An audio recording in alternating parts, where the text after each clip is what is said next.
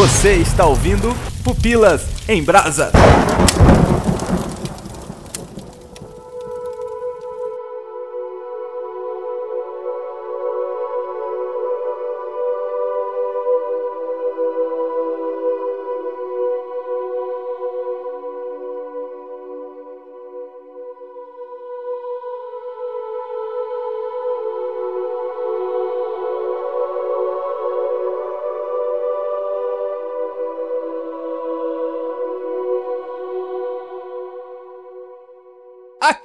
Aqui é o Léo Agrelos e a vaca ela não foi pro brejo porque ela foi pro poço. Nossa. Caraca. É a versão piorada do brejo. Aqui, Adriano Toledo e Nito Xavier também tem um homem calculista dentro dele. Que é professor de matemática, né? Calculista. Todo sentido. Faz. Aqui é o Igor Kings e a Netflix tem que parar com esses fundos verdes. Ah, é mesmo. Ah, mas eu cara. curti, Nossa, velho. Eu entendo que, bom, enfim, quando a gente for comentar, a gente comenta sobre isso, mas eu entendo que é reduzir o custo e tal, mas que tá Eu curti feio, tá? mais a esse Tá. do que até o último homem, mas tudo bem. Teu último homem é zoado, mano, e tava no osso. Aqui é o Nietzsche Xavier e um dia você chega no fundo do poço. Tem lógica, né? É, faz sentido.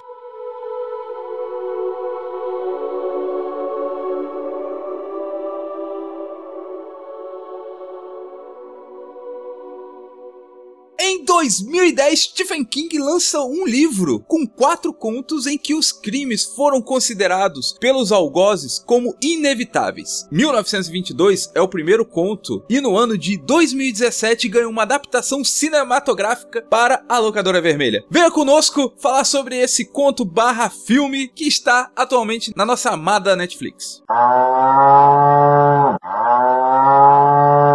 Lá então, antes da gente começar a dar nossas considerações sobre o filme, vamos falar um pouquinho sobre a história do conto, para que a gente possa situar, afinal de contas, como não é um, filme assim muito famoso, né? Porque né, é aquele filme que sai direto pra TV. Entrou assim bem, na tranquilão, miúda, né, no, tal. na Netflix. Então né? vamos, vamos. Como assim, gente? Entrou na miúda? Vocês não estavam na expectativa, não? Nenhum. Poxa. Cara, não é todo mundo que é fã de carteirinha, assim, de, de ser presidente de fã-clube do Stephen King, que nem Sim. você. Eu gosto muito, Não, eu cara. também, eu gosto. Mas eu muito, nem cara, nem sou sabia. esse fã todo, não. Mas, putz, eu tava numa expectativa. Inclusive vi trailers, coisa que eu não, não costumo ver. Mas vi trailers porque já Sério? tinha lido o conto, né? Então, É, mas você sabe a história, né? não tem spoiler. O Nilton falou assim: vamos gravar sobre 1922? Aí eu coloquei aqui no Google, né? aí, terremoto em Mogi Guaçu, é, Semana da Arte Moderna, o Egito se torna independente. Eu fui tentando aqui. Aí que eu fui saber que era o filme do Stephen King, pô. Então vamos lá, vamos falar aqui um pouquinho sobre a história de Stephen King. Alguém pode trazer a sinopse? Nietzsche Xavier, traga a sinopse. Cara, a sinopse é o seguinte: essa eu vou fazer fácil. Uma mulher herda 100 hectares de terra do pai e quer vender. Você tá nas- lendo? É. Você tá lendo? Cara, é o Seu seguinte. safado. É, é, não, vale, não, então pô. vamos lá. Conta a história. Eu sou péssimo com nomes de personagens, então, mas conta a história de um malucão que era casado com uma mulher e tinha um filho. É, Wilfred. Aham. passa Wilf. em 1922, por isso que é o título do conto. E esse cara é um fazendeiro, ele, o cara gosta muito da roça e que se orgulha, né? Que diz que um homem se orgulha da sua terra e do seu filho. E isso são coisas que ele Legal faz. essa frase. É, que ele faz questão de manter ali próximo dele. Só que a mulher, que herda uma terra melhor ainda, né, maior do pai dela, que morreu, tem a brilhante ideia de vender tudo e vazar pra cidade grande, nem tão grande assim, né, pra cidade média. E aí, esse cara pensa que não, a gente precisa dar um jeito nisso. Vendo que não tem mais solução, ou outra forma de solucionar o problema, o homem calculista resolve matar a mulher e não simplesmente isso, convidar o filho para participar. E aí desencadeia toda a história de 1922 a partir desse ponto. Foi bom, foi bom esse aí, hein? Pô, tô surpreso, hein, cara. É, tá, ok, tá, tá Assim, só mudaria a entrada, né? Começa com um maluco e tal, que você já dá spoiler, né? Mas.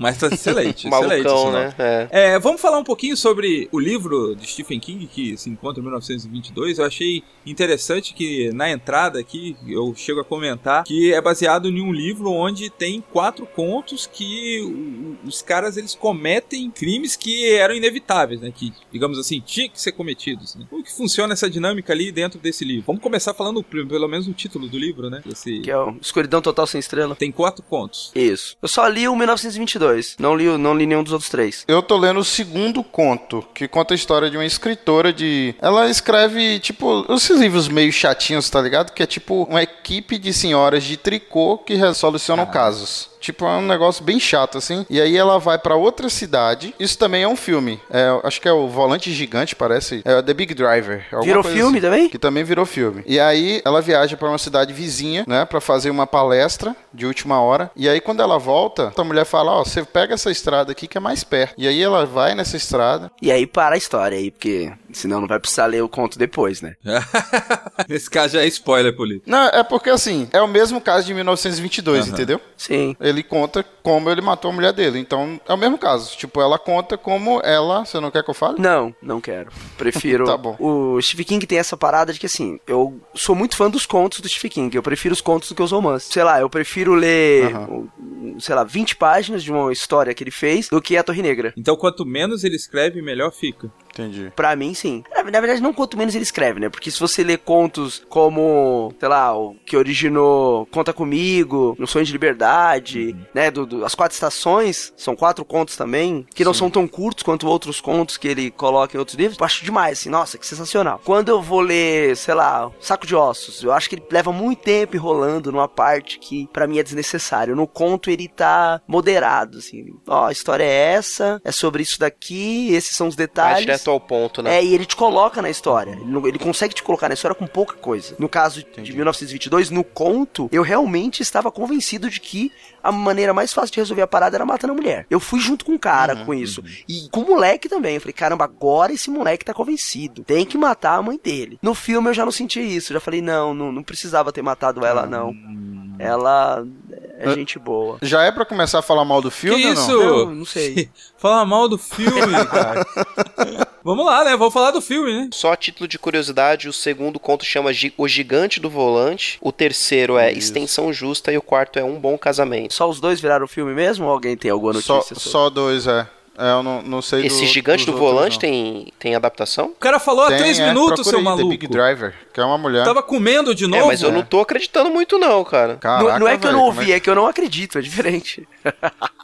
É, mas tem. Deixa eu colocar aqui pra vocês então, peraí. Eu só assisto Netflix, se não foi feito pela Netflix, esquece. Falando nisso, cara, a Netflix devia abraçar todos os livros do Stephen King, né? Ela teria um acervo mundial. Olha aí, né? olha aí. A dominação mundial começaria fazendo uma parceria com o Stephen King. Cara, e eu acho, porque, Então. porque adapta bem, assim. Eu sei que o Igor daqui a pouco vai falar mal do filme, mas pra mim tá muito bem adaptado, assim, tipo, tá lá. Pra mim, Stephen King, quanto mais tosco no cinema, melhor. Eu gosto de ver a tosqueira nesses contos de terror, né? Como assim? É porque, assim, quando você vê um sonho de liberdade, não, você fala, não, tem que ser bem feito. Mas quando você vai, vai assistir um filme de um cara que é perseguidos por ratos, você fala, ah, mano, manda qualquer coisa aí que pode ser tosco, entendeu? O Big Driver aí, esse Gigante do Volante, é um filme de 2014, só pra É, título então, também eu de coloquei curiosidade. aí no, É, colocou. no chat aí, ó. É porque vocês não Eu se importam aqui, com, comigo hoje. Calma, então. calma. Tô aqui no MDB.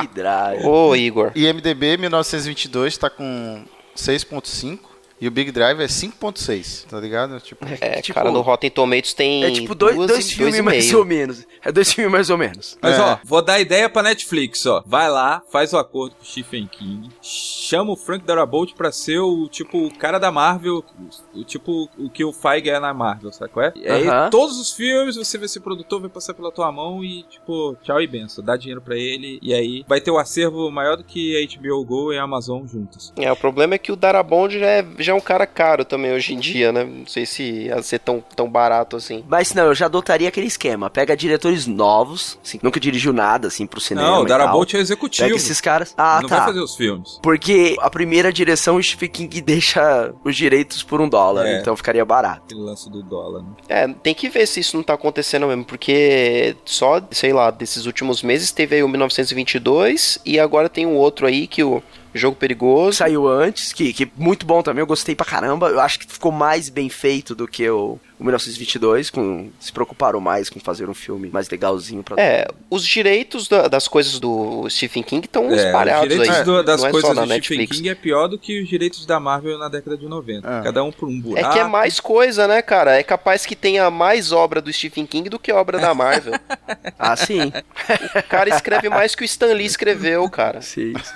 é verdade, verdade. É, vai ter no ano que vem, 2018, se eu não me engano, né? Que, é, a gente tá em outubro. Né? É Castle Castle Rock. Rock, é, é, é o universo Stephen King isso aí, né, cara? Isso vai ficar louco. Que vai ter pela Hulu, pelo Hulu. Pelo que estão falando também, tem uma nova versão aí pro Cemitério Maldito. Sim, é, parece que confirmou o diretor hoje. Ó, só pra você ter uma ideia, Stephen King aqui no MDB está categorizado com 244 filmes como escritor. Ou seja, temos 244 filmes direcionados da obra dele, assim, de alguma maneira. Só, isso. Só. E um como diretor que ele considera o pior Só, filme né? da vida dele. A pior é, esse adaptação aí de todas. parece que é vergonhoso mesmo. Qual? Maximum Overdrive lá. Camboio do Terror. Excelente nome. Isso. Ah, Mas vamos lá, vamos falar um pouquinho do filme da Netflix? Já que a gente já fez essa, essa homenagem a Stephen King Bora, nos últimos 10 fala minutos. mal. Vamos lá, o filme da Netflix.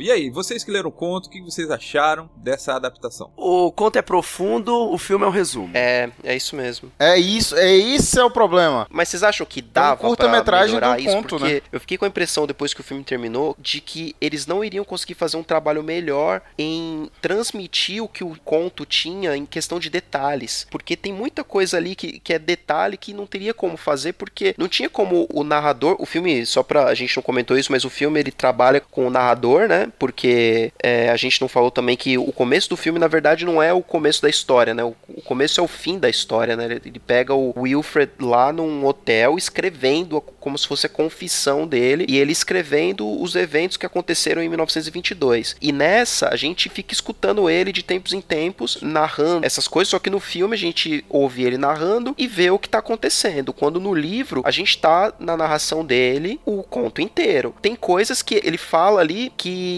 não dá pra você ficar colocando o narrador em off toda hora no filme. Tá, tipo, eu gostei do filme. Sim, Ó, eu gostei também. Mas eu acho que assim, o primeiro ato tá muito corrido. No, pra mim tá muito corrido no Eu filme. acho que tem assim. muita Na coisa verdade- corrida. Não, o primeiro ato é corrido. É que se explicasse muito bem ali o primeiro ato, da parte da mulher e por que matar a mulher, pra mim se aquilo ficasse muito mais intenso. Se eu ficasse com a mesma vontade de matar a mulher que eu fiquei no, no livro, o resto podia correr, entendeu? Aquilo ali é, É é o, é o start, pô, você matou a mulher só por isso. Então, meu, que se dane, que a casa caia pra você. E o outro ponto é, é muito sobrenatural o filme. O livro, eu acho que é mais psicológico. Isso. O, o, o livro, ele não tem nada de sobrenatural. E outra coisa, uma coisa que pra mim é a pior coisa da adaptação é o final. Que ele suprimiu totalmente o final do conto, que É, pra o mim foi genial. Ah, sim. A última cena ali matou, o Matou livro. tá ligado? totalmente. É, mas, tipo assim, eles entregaram o que as pessoas queriam ver, não? ah, será, Ah, mas- Igor? Ah, então, eles foram pelo terror simples, né, cara? Eu acho. É, é. então, mas eu acho que isso é clichê, meu. Se- O Stephen King não é clichê no terror, cara. Mas faz a cena Tem do policial entrando, encontrando o isso, cara. no era só quarto. isso que precisava, Pronto. cara. É, ele falando, eu matei ela, né? Eu matei Podia, ela. podia ter tipo até isso, aquela né? cena que tinha no final, mas não acabasse ali, entendeu? Não desse essa ideia de, ó, sobrenatural aqui. Não, não é isso. Eu acho que tinha que ter o final do livro, que é encontrando Sim. ele todo zoado lá e, e dando a entender que, Mordido e que tal. ele é. fez aquilo. Que é a questão da loucura, que ele ca- acabou ficando louco com tudo aquilo que aconteceu. A experiência de quem não leu o conto, ao ver o filme, cara, eu gostei do filme e gostei do tom que ele foi aplicado. E pra mim eu entendi assim: ah, como eu não sabia do conto, como terminava, que vocês estão me falando agora que puxou mais pro lado psicológico, é, eu acho que ao ver o filme eu tava falando assim: ah, estou vendo um filme de terror. E Ponto. E no decorrer do filme eu fui vendo assim, falei, cara, que interessante, né? Porque ele foi criando um terror e aí o, o- monstro ele que meio que não aparece logo de cara e tal. Gostei do tom que o filme aplicou, entendeu? Mas pra quem não leu o conto, talvez o filme tenha sido muito mais interessante do que pra você que no final das contas leu e se decepcionou com alguma coisa ou outra. Isso. Não, sim, tudo bem. Funciona o filme. Pra mim funciona muito bem o Funciona, filme com, sem. com um filminho de terror funciona. Então, mas pra mim mata a grande sacada sacada do filme que era, tipo, o que, que a culpa faz na sua mente, Exatamente. entendeu? Pelo menos eu tirei isso do livro. Exatamente. Eu tirei isso do livro. Olha o que a culpa faz na É o sua que eu mente. acho que ficou pobre, inclusive. Como que é o final? Como que é o final do conto? Final, tipo, uma manchete de jornal, né? Falando, é, polícia encontrou um, um corpo Isso. do senhor Wilfred James no Hotel Magnolia. Ele estava todo mordido e, e tudo dá a entender que ele mesmo fez fez isso. E, e, tipo, só que o, o que ele estava relatando. Ele atirou na cabeça. Ele comprou uma arma no mesmo lugar onde o filho comprou, que isso não. não, não- Não, não, mas, ele- mas não funcionou a arma. Ele se matou. Ele não conseguiu atirar na cabeça porque ele foi mordido Isso, antes. só que assim, o que dá a entender do final do, do relato dele na Ah. carta, na confissão, ele tava vendo ratos pelo quarto inteiro. Isso não mostra muito bem no, no, no filme. Isso aparece no filme. Isso aparece. Pa- Parece, mas assim, o, o- Aparece. Há muito foco nos ratos no final do, do conto. No, no final do conto, tipo assim, ele fala que o quarto tá tomado de ratos e ele só escuta os passos de três pessoas vindo pelo corredor. Mas ele nem vê as pessoas entrando. Ele, ele tipo, relata que os, os ratos começam a atacar ele. E aí, tipo, termina o relato dele e já passa ali pro, pro jornal. Aí no jornal fala: o senhor foi encontrado com mordidas pelo corpo inteiro. Dá a entender que ele mesmo fez isso. Que ele, tipo, se mordeu. Como se ele tivesse. Se ele fosse com os ratos, entendeu? E ele mordeu, inclusive, o papel que ele tava escrevendo. A confissão dele, ele, ele detonou como se fosse rato mesmo. Então é muito mais impactante o final. E, e até a confissão, A vai confissão embora. vai ninguém embora. consegue. Passou o conto inteiro escrevendo a confissão, que é isso que a gente tá lendo ali, né? A confissão dele. E aí no final ninguém pode nem pegar essa confissão porque até ela foi ruída. Putz, totalmente diferente. Então, é justamente. Porque no filme é, vai mais pra um lado de. Ah, os espíritos vão vingar você. Isso. É exato, os Isso. mortos vão voltar e te pegar. E ainda liderar um exército de ratos para te pegar. É. E aí é que tá a diferença. No conto, não tem nada, nada que dê suporte a você acreditar que existe algum tipo de monstro ou espírito. No conto fica claro, principalmente no final, de que não havia nenhum elemento sobrenatural ali, que era tudo loucura e é a culpa é fator psicológico que destruiu aquele cara. Agora no, no filme, você realmente fica entendendo que existia um espírito ali, um monstro. É, que é- foi sobrenatural que os espíritos vieram atrás dele, né? É, deixa eu contar um relato que aconteceu comigo. Eita, ixi, Os Maria. espíritos ou loucura? É sobrenatural ou é mental? Ver o segundo casamento do Igor, a gente não sabe. Então, né? Vai. escuta Você aí. tinha uma fazenda? Eu mudei de casa recentemente, né? Tinha um Não. poço. A gente Tinha já um teve poço. fazenda, mas não é esse caso. Ah, eu tenho um poço aqui. Eita, Lele. Tem vaquinhas? Então, eu. Deixa o cara não, contar, vaca a gente não tem, não. Mas o vizinho tem. O vizinho tem, porque eu moro num, num bairro bem recente, assim, e, tipo, é do lado, E o- eu tenho uma E fazenda. o vizinho é rico? É rico o vizinho? Os terrenos. Ele é Ele- rico, ele é, quer teu tem, terreno? Ele tem fazendas. Ele tá plantando milho aqui. Mano. Ele tá plantando milho aqui. Caraca, Caraca, na minha janela aqui, se eu abrir a janela aqui, eu vejo milho. coitado dessa mulher. Meu Deus. Não, Pera aí. Conta a história Então. aí, Igor. A gente se mudou recentemente pra essa casa e aqui eu tenho duas fases, né? Eu não sei como é na cidade de vocês. Eu tenho 110 vezes 20. É fase mesmo. Então, então, eu tenho duas fases de energia, 110 e 220. Aí, tipo, são duas 110 que formam uma 220. Uhum. Entendeu? Isso tem, tem a ver com a história. Aí, tipo, a gente tava voltando da igreja e aí eu tentei abrir o portão elétrico, só que ele não abriu, tá ligado? Aí eu deixei o carro lá de fora, aí eu entrei dentro de casa. Quando a gente entrou dentro de casa, as luzes estavam Eu não piscando. tô gostando desse tom. As luzes estavam piscando. E aí a gente comeu, né? Tipo, a luz piscando, a gente falou, rapaz, não sei o que, que é isso. E aí a gente foi dormir, né? E aí eu falei, eu vou ler alguma coisa aqui. Eu tava lendo o conto. Aí eu falei, acho que eu vou ler outra coisa aqui, porque se eu ler esse negócio aqui com essas luzes piscando aqui. Vai dar dor de cabeça. E aí foi bem naquela parte que o rato pega o peito da, da, da vaca, né? Que tipo, ele acorda de madrugada no conto e ele acorda maluco, assim, pra saber o, o que que tá acontecendo, que a vaca tá mugindo muito, né? E ele corre pro celeiro e a luz atrás de mim piscando e piscando e ele corre pro celeiro quando ele vê o rato lá. E aí toda hora eu olhava pra trás, assim, pra ver se tinha alguém, tá ligado? Um rato, né? Então, foi isso, foi, foi o medo que eu tive, o medo psicológico de toda hora olhava assim pra janela pra ver se tinha alguém na janela segurando uma faca. Mas e o lance das fases? Então, é porque, tipo, caiu uma fase de energia e aí ela ficava piscando, enquanto a outra ficava normal. Então, algumas lâmpadas estavam boas e a outras e outras ficavam ruins. Só que, tipo, logo a que tem na varanda do meu quarto, ela tava piscando, assim. O que eu achei ruim no filme é que, tipo assim, eu entendo que é, não pode ter barriga. Não, eu acho que não teve barriga esse filme. Não, Mas a parte do filho, que tipo, aquele conto do filho que o, a mulher morta fica falando no ouvido, ela fala muita coisa dele, Ah, entendeu? sim. Tipo, você gasta muito tempo, muito tempo nele, fala que ele fez assalto, que ele matou gente, entendeu? E não, não mostra direito, assim. Tipo, eles não fizeram com É, dedicação eu acho que o que, parte. o que foi mais corrido no filme foi justamente essa parte. E realmente não trabalhou bem no, no Henry, né? No filho dele. Não foi, não, ele não foi bem trabalhado. No conto, você vê, assim, claramente a transição de um menino mó bonzinho, até inocentão, assim, de interior, todo decente, né? Todo temente. Uhum. E aquele fato específico foi um gatilho no psicológico dele tão forte que ele foi mudando muito bruscamente. E no livro foi dando pra você ver assim a mudança acontecendo. A religião dele é importante no começo do filme, não tem. Sim, Os fatos religiosos. até a verdade. questão do, do tanto que, ela, que ele ficou revoltado com o comentário da mãe lá bêbada sobre a menina lá. Sim. Isso que foi praticamente o maior gatilho pra ele decidir ir, ir pelo plano do pai, né? Porque ela, a mulher foi totalmente desrespeitosa com a menina ali naquele momento ali e ele ficou horrorizado. Senhorito Xavier, no, aqui em off, chegou a comentar que comprou o barato do pai, que se fosse o menino ia também. Então, Nito Xavier, eu gostaria de saber a sua opinião. Você aí que tem um potencial matador de esposa, se elas discordarem de você. Gostaria de saber por que você compraria o barato do filho do Wilfred. Cara, é que assim, o pai é um safado. E o cara, ele planeja, no, no livro, ele planeja tudo. Tipo, ele conhece a esposa que tem. Ele explica lá, se ela, se ela beber o segundo copo, já era. Ela vai beber vários e aí ela vai perder o controle. E ela só bebe sempre um copo de, de bebida Uhum. alcoólica. E aí, nesse dia, ele, né, abre uma exceção, faz ela beber um pouco mais. Essa mulher, ela pira legal, assim, depois de beber bastante. Porque o cara já Uhum. tinha isso ali alimentado. Ele queria que ela bebesse, né? Isso, e aí ele vai até o extremo, ele fala, Isso. Ele. na verdade, ele ilude ela, falando que concorda com ela em vender a fazenda, Aham. pra que ela bebesse o suficiente até o momento que ele ia meio que discordar dela. E aí, nesse ponto, ela ia endoidar, porque ela já tava muito chapada. Então o lance da bebida já foi intencional pra matá-la. Isso, e era um negócio muito bem orquestrado. E aí, essa mulher, ela vai meio que se revolta e faz uma pá de besteira com o filho. Então, um moleque que já tava com o pai, falando um monte no ouvido dele, de que a mãe dele era isso, que a mãe dele era aquilo, que a mãe dele era... Tem toda a comprovação que o pai falou naquela hora, assim. Ele falou, opa, tem que ser hoje, entendeu? E quando o moleque fala assim, tem que ser hoje,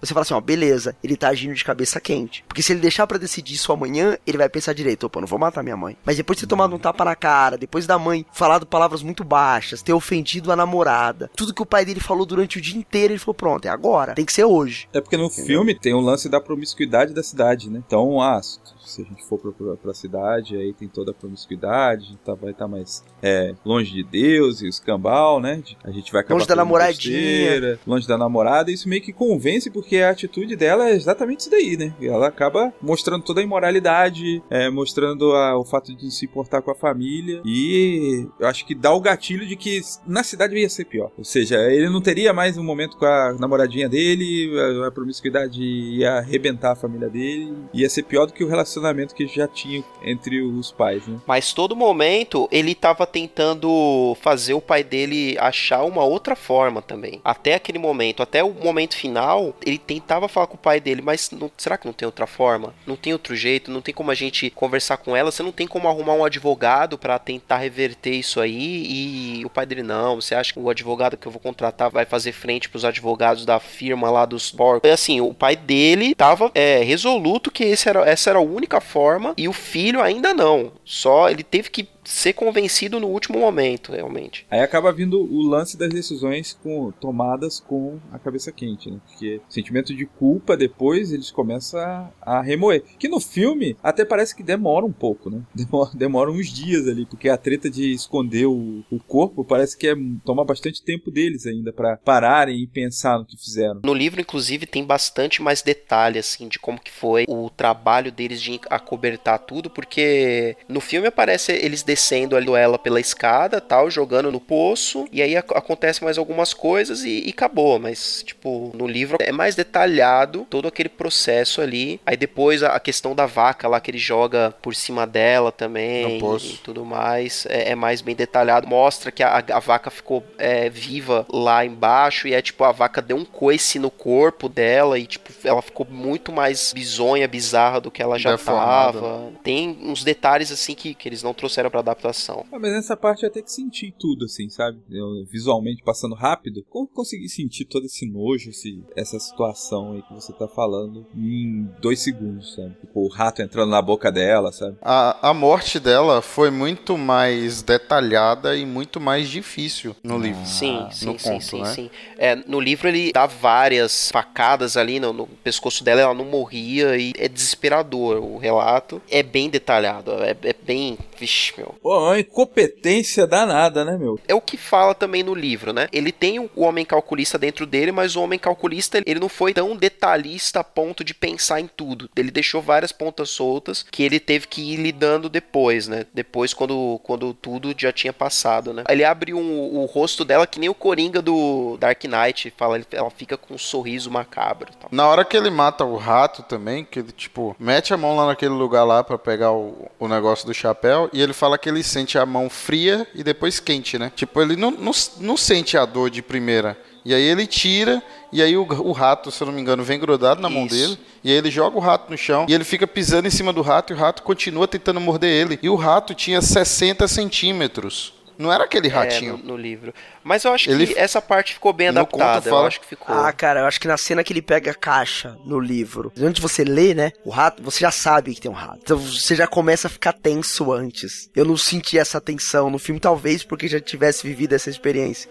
Mas É, foi a primeira sensação de, de quase susto em uma leitura. Porque você já sabia o que tava, e aí na hora que ele fala que o rato veio grudado, assim, você fala, caraca, esse rato gigante, esse rato nojento que já tinha arrancado a teta de uma vaca, esse rato aí de novo, e aí você tá junto com ele em toda a fúria. Eu achei E é que- o mesmo rato, né? No livro ele, ele descreve: eu posso estar sendo traído aqui pelas minhas memórias e pela loucura que tá me acaetando, mas pra mim era o mesmo rato. E só pra deixar claro dia. que era muito cabeça, não era é sobrenatural, era mente, né? Mente Isso. dele, porque ele tava vendo o Mas mesmo rato isso que ele já tinha tampado o cano pro rato sair, ele tava vendo o mesmo rato. E é o mesmo rato do final Sim. também, né? No final da Isso. história, é o mesmo rato que ele vê. E, e ele perde a mão, né, por causa dessa, dessa mordida aí, né? Eu lembro de ser bem desesperador no conto, a, toda a progressão da ferida e dele tentando ver como que ele ia sobreviver ali, porque ele ficou pensando, pô, eu consegui curar a vaca, né? E aí eu vou, vou me curar aqui também, né? E não, foi ficando pior, foi Com a ficando mesma pior. pomada, né? Uma nevasca absurda, não conseguia dar partida no carro, porque o carro de 1920 você tem que dar corda nele.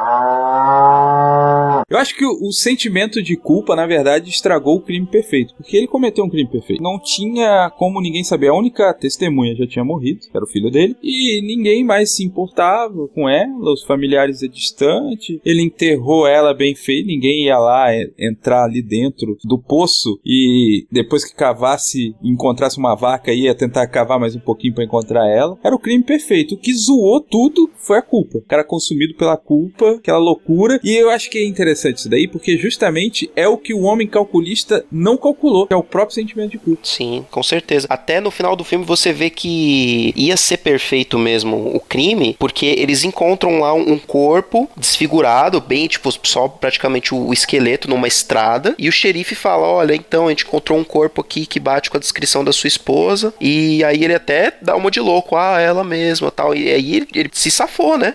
Tudo Só que nisso ele já tinha perdido o filho, já tinha perdido a mão. Eu acho que o ponto final ali na sanidade dele foi justamente o filho. Foi quando aconteceu um negócio com o filho, aí ele falou: Meu, não tenho mais o que fazer aqui. Aí ele perde a terra, aí ele vai embora pra cidade, que é o que ele odiava, né? E aí é que dá início a um processo mais rápido mesmo. E ainda depois disso se passaram oito anos, né? Pra ele chegar no ponto onde ele decide escrever a confissão dele. Ele vai ali trabalhando no que ele Uhum. conseguia trabalhar ali na, na cidade, né? O filme não mostra, mas ele foi é, bibliotecário. É ali que ele dá o basta, né? Fica doido de vez, É né? que meio que depois que o filho dele morre, a desculpa era o filho dele. né? Estou fazendo isso daqui para que né, Pero- meu filho tenha as exatamente. terras e tal. E depois que o filho dele morre, acabou o propósito. É, vai deixar pra quem? Aí depois ele só tinha o que? O propósito da própria sobrevivência que acaba se tornando um fardo muito pesado porque ele começa a ver rato em tudo quanto é parte. Ele vê rato em, em todo o trabalho que ele pega, ele começa a ver rato. Na biblioteca lá que ele vai trabalhar, ele vê rato em tudo quanto é lugar. E aí é que ele decide fazer lá confissão no hotel e. Eu, eu acho assim que o rato funciona como uma metáfora, né? nessa questão, assim, É. do, pelo menos eu, né, tentando ver metáforas num conto do, de terror do Stephen King. Mas eu acho que tem essa pegada de que não adianta pra onde ele for, ele pode conseguir um emprego, ele conseguiu um emprego mesmo sem uma mão, mas a vida não ia ser boa, assim, porque ele ia carregar aquilo pra sempre. E aí ele consegue um emprego melhor, que é o emprego na biblioteca, né? Que mesmo sem experiência, ele consegue mostrar que é bom no que faz, porque gostava muito de livro. Isso o filme não deixa claro, né? Que ele gostava muito de literatura. O conto deixa claro que, por mais que ele não tenha tido uma educação absurda tal, ele adorava ler. É, Ele era um cara que tinha um vocabulário mais extenso do que o da, que as pessoas dali da, daquela região. Que no, no filme ficou um redneck é, padrão americano, um caipira. Só tem uma cena dele segurando um livro, eu acho. Isso, uma cena só. É, que é a do sangue, né? Que eles adaptaram pra sangue. Ele tava lendo o livro e ele fala assim: e essa foi a primeira vez que ela me visitou. Eu fiquei na hora, falei, caraca. Isso, velho. é a putz. essa é uma diferença que eu acho que também ficou faltando, né? porque nessa parte da goteira, ele fala, "É, essa foi a primeira vez que ela me visitou, porque no que as, as gotas começam a cair, ele, ele, tipo, tá alucinando que é ela tocando nele. É. E aí é que depois de um tempo que ele cai, aí ele vê que não, que era uma goteira no, no teto. Mas é legal isso daí, mesmo o filme, ele indo pra um lado mais espiritual, assim, um negócio mais de terror. É, eu acho interessante porque essa ótica que vocês estão trazendo pra mim por terem lido o conto, de que, cara, na verdade, a culpa quando ela gruda, meu, tem jeito. Ela grudou ali e vai com você. Então, quando acontece um sentimento de culpa muito forte, você fica remoendo na sua cabeça constantemente aquele tipo de coisa, aquela situação, que foi o que no filme ele ficava remoendo a mulher. Então era natural que ele visse a mulher o tempo todo, constantemente, por quê? Por causa do sentimento de culpa. É, é que na verdade essa pauta era pra ser sobre crime e castigo do Dostoiévski, né? Mas aí eu acho que não ia vingar. Então, é o mesmo mesma coisa em 1922. Então, pra você que leu Crime e Castigo, vai ver muitos como personagem principal lá que comete um crime, meio que vai sair leso, mas a culpa não deixa, ele ele fica doente de culpa. A culpa é uma doença, né? Então ela te persegue. Como ninguém nesse podcast lê Dostoiévski, a gente fez 1922 mesmo. Só Dan Brown.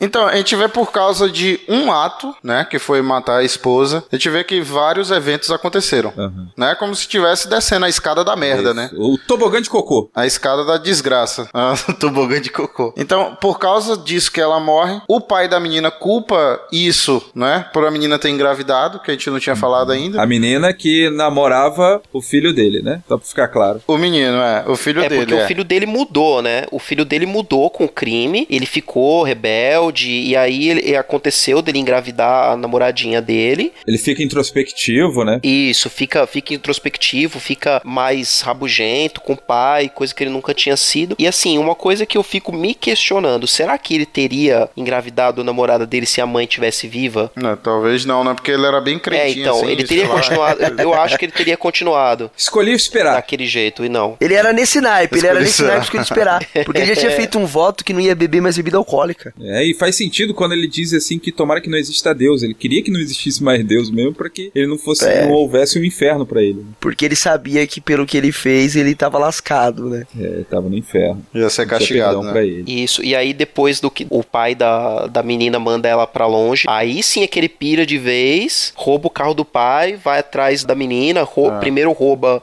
uma velhinha na beira da estrada, aí vai escalando, né? Ele rouba um banco. Arruma um Arruma revólver. Um revólver, rouba o banco. Aí pega a menina do convento, que ela ia ficar até o ponto onde, ela ia ter o, o neném, o neném ia ser dado pra adoção, ela ia voltar pra casa, mas aí o pai da, da menina ia proibir os dois de se ver pelo, pelo resto da vida. Só que aí ele vai, pega a menina do, do convento, eles fogem, e aí eles viram os bandidos, os pombinhos bandidos, né? É. E aí eles, eles fazem mais uns dois, três assaltos tal, até que em uma coisa ali É, é estilo Bonnie Clyde, né? Aí numa falta de sorte, um cara de um daqueles lanchonete americana tradicional, Diner. então vai querer dar uma de justiceiro e mete uma bala que era pra ter sido pra ele e acaba pegando nela. E aí tem toda aquela cena terrível lá e, e angustiante lá que a menina tá lá morrendo, tá um frio desgraçado, nevasca no meio do, do nada ali num- numa cabana no meio do nada.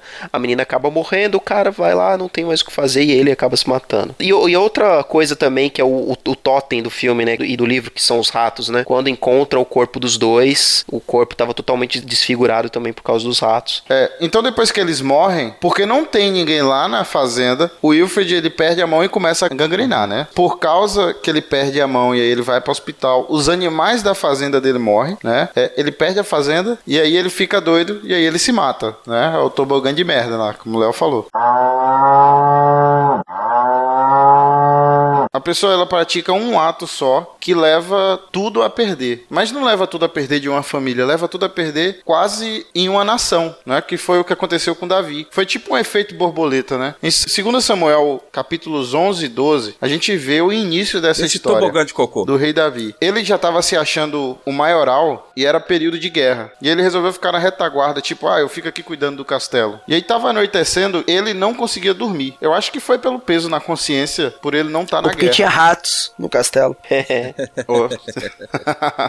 e aí ele se levantou e foi pra onde? Pro terraço. Geralmente o castelo a gente vê essas histórias, né? Tipo, o castelo fica no alto, porque pra você ver o seu reino, né? E ver se tá vindo alguém atacando de longe. Você imagina a Fortaleza Vermelha de Porto Real, né? Contemplar as Isso. belezas do reino. Ele subiu pra isso. Entendeu? E aí ele viu uma mulher tomando banho. Uma mulher muito bonita. Então ele manda chamar essa mulher. E ela também não estava livre das suas tentações, né? Quem é que não queria ficar com um rei, né? Ainda mais um rei ruivo. Tá ligado? Tipo.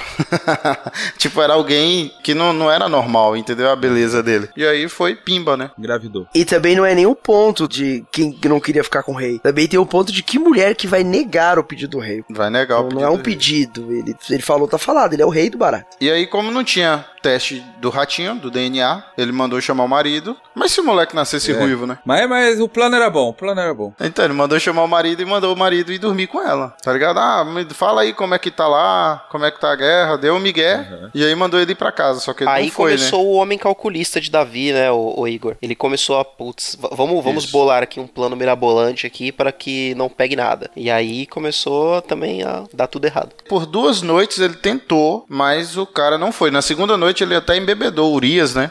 Pra ele ir dormir com a sua esposa, com Batseba. Só que aí ele não vai. E aí, pelo próprio Urias, ele manda uma carta pra Joabe, que era o seu general de guerra, colocar Urias no front. E aí morreu Urias e outras pessoas. Só que o caso é o seguinte: Joabe ele ficou com essa carta guardada por muito tempo. Então, por causa disso aí, Urias morreu, ele se casou com Batseba, né? E aí o filho de Batseba com ele morreu. E aí Davi ele ficou muito abalado. Da mesma forma, ele ficou muito abalado. Ele se tornou outra pessoa. E aí o, o profeta Natan, ele foi visitar Davi. E aí ele conta a história das ovelhas, né? Falar, um homem pobre tinha uma ovelha que ele gostava muito. E aí existia um homem rico que tinha várias ovelhas. E uma pessoa vai visitar esse homem rico. E aí ele pega a ovelha, a única ovelha do homem pobre que ele tinha, a ovelha que ele, ela bebia no caneco dele. Ele cuidava como se fosse um animal de estimação, como se fosse um cachorro, né? Quando a visita vai visitar o homem rico, né, ele manda matar essa ovelha do homem pobre. E aí Davi ele fica doido, né? Fala assim: ó, essa pessoa tem que pagar três vezes pela ovelha que havia sido morta. E a gente vê que Davi, ele se tornou um cara muito fraco, né? Não era mais a mesma pessoa. Mas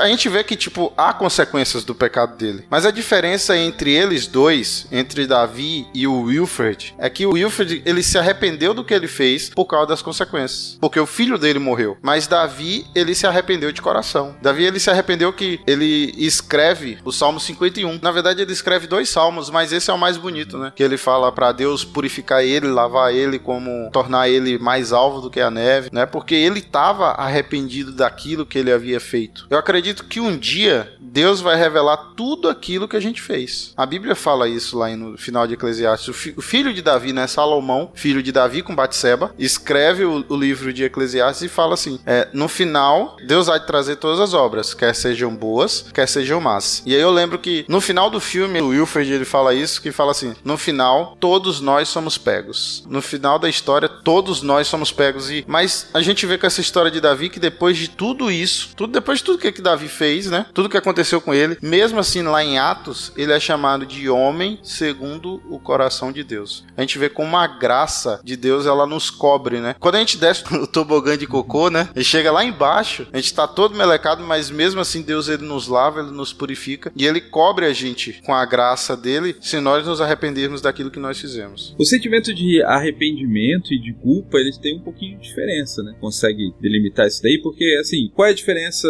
do Davi pro Wilfred, né? Um, um se arrepende por causa da consequência e o outro se arrepende do coração, né? Mas o que, como que eu posso saber ali é, se eu de fato estou arrependido por eu ter feito algo ruim ou se é um arrependimento por causa das consequências que eu estou sofrendo? Então, ah, eu tive uma vida promíscua e tô com AIDS. Como é que de fato eu posso saber no meu, assim, tem algum algum sinal, alguma evidência que possa comprovar que eu estou arrependido de fato pela minha vida promíscua que eu tive aqui até chegar naquele ponto, ou eu estou arrependido pelo fato de estar doente? Você entende? Como é que a gente consegue ter esse termômetro de saber o que de fato é arrependimento mesmo? É o que muita gente classifica como a diferença entre arrependimento e remorso, né? Exato, era essa palavra que eu estava procurando, Adriano. A diferença de arrependimento e remorso. Isso, eu acho que uma das boas é, analogias bíblicas que a gente pode usar para esse caso é a diferença no comportamento entre Pedro e Judas após o momento da morte de Cristo, né? Que você vê ali um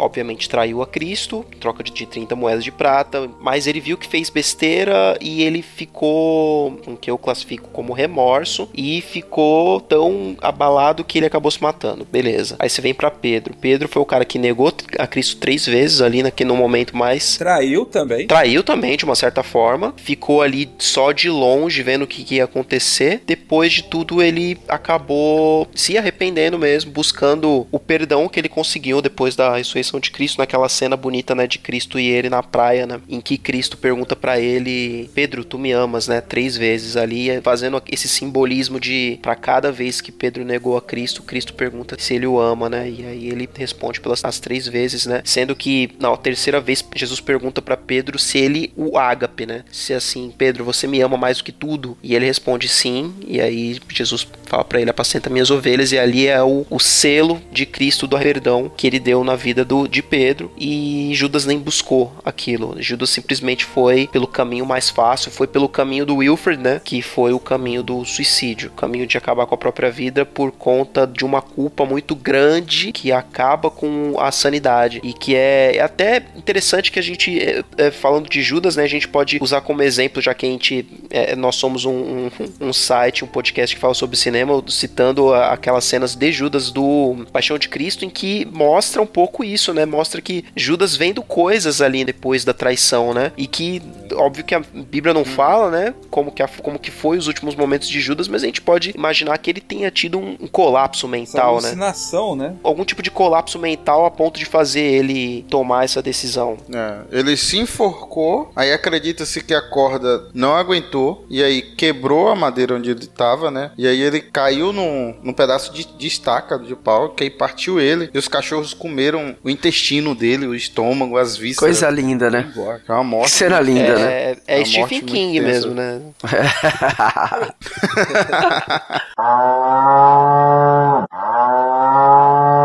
Mas a gente voltando ali à própria experiência de Davi, o Davi quando ele tem o ato sexual ali, ele faz o adultério, talvez o sentimento que brotou ali era o remorso, né? Então eu preciso fazer alguma coisa para consertar isso daqui. Porque eu, eu, acho que o remorso ele tem muito lance de preciso consertar, não é? Consertar assim, esconder, colocar debaixo do tapete, entendeu? Encobertar qualquer vestígio para arrumar isso daqui. E, na verdade, por exemplo, talvez se ele tivesse arrependido naquele primeiro momento, se fosse o arrependimento mesmo que tivesse é, passado no coração de Davi, muito provavelmente Davi ia chamar Urias e falar: Ó, oh, fiz besteira, me julgue de acordo com o que você acha.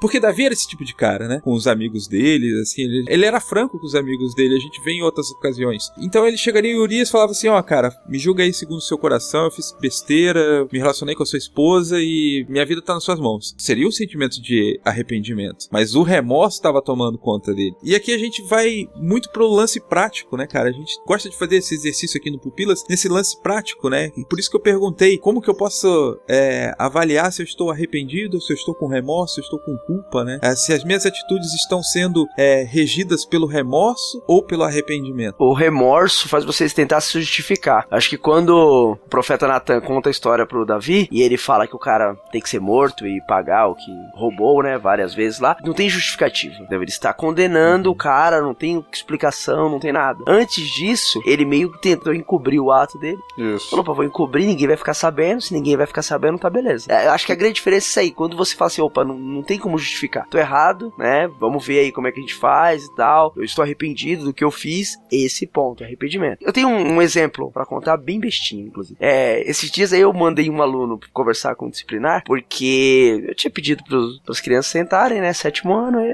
tem uma dificuldadezinha. Depois que eu pedi algum. É. Depois que eu pedi algumas vezes para pro mesmo ser humano sentar, ele virou e falou assim: Ah, já tô indo. Aí eu falei, meu, eu admito muita coisa em sala de aula, mas você falou, ah, gritou, alguma coisa assim comigo, na hora eu já, né, tirei, tal, tirei da sala, conversei lá, tal, com o disciplinar, porque que ele tava saindo da sala. Todos os outros amigos dele que estavam em pé, que eu chamei várias vezes a atenção, só sentaram, então, tudo bem, não precisou levar lá. Acabou a aula, tava indo embora, assim, ele voltou, aí chegou assim, professor, é, desculpa. Aí eu falei assim, mas você tá pedindo desculpa por quê? É, o que que você fez? Não, tô pedindo desculpa porque eu tava em pé, e o senhor pediu pra eu sentar e eu não sentei, aí eu acabei gritando, aí o senhor achou que Falei, não, tudo bem. Ele é, mas você tem que ver também que não era só eu que tava em pé. Eu falei, então peraí. Então você não tá pedindo, você tá arrependido de nada do que você fez. Porque se você tivesse arrependido, você não estaria se justificando de que tinha pessoas em pé junto com você, entendeu? Então ele veio, pediu desculpa, fez toda aquela cena. Mas depois que eu falei, não, beleza, tudo bem, amanhã a gente se vê. Aí ele, não, mais. Aí ele já viu que tava, que não tinha se arrependido. Não tava arrependido de nada. Aham. Só alguém que pediu pra ele pedir desculpa. Ele veio e pediu, porque o, o ato, né, o que ele fez acabou acarretando dele ir pra direção. Provavelmente vai ligar pro pai, a mãe, vai, vão ficar sabendo do que ele fez. Ele ficou com medo do que ia acontecer com ele. Mas arrependido, arrependido ele não tava, senão não tentaria se justificar. Eu acredito que existem três passos. Primeiro, a gente tem que reconhecer que nós somos pecadores, né? Porque se a gente não reconhecer que a gente precisa de um salvador, não adianta de nada, né? O segundo é se arrepender daquilo que cometeu. E o terceiro é confessar, que foi o que ele fez no Salmo 51.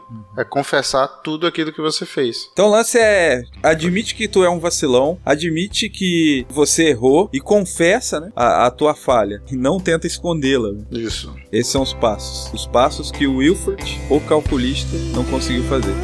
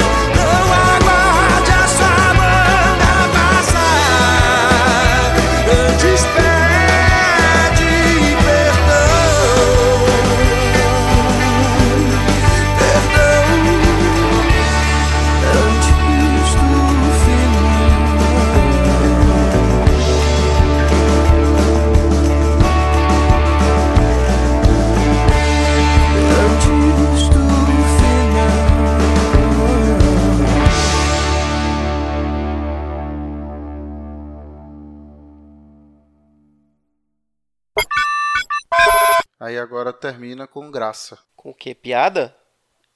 Doraltos, Fazendo é. graça? Piada? Acho que tem uma piada. Pronto, o Adriano fechou fazendo graça. Ah, o que poderia também é terminar, que eu, que eu queria ter falado, é que, tipo, poderia ser o adultério de Mr. Catra, né? Eita, nós. Eu acho que é melhor. Eu gostei mais dessa, essa foi boa. Vou, vou colocar. Hasta la vista, baby.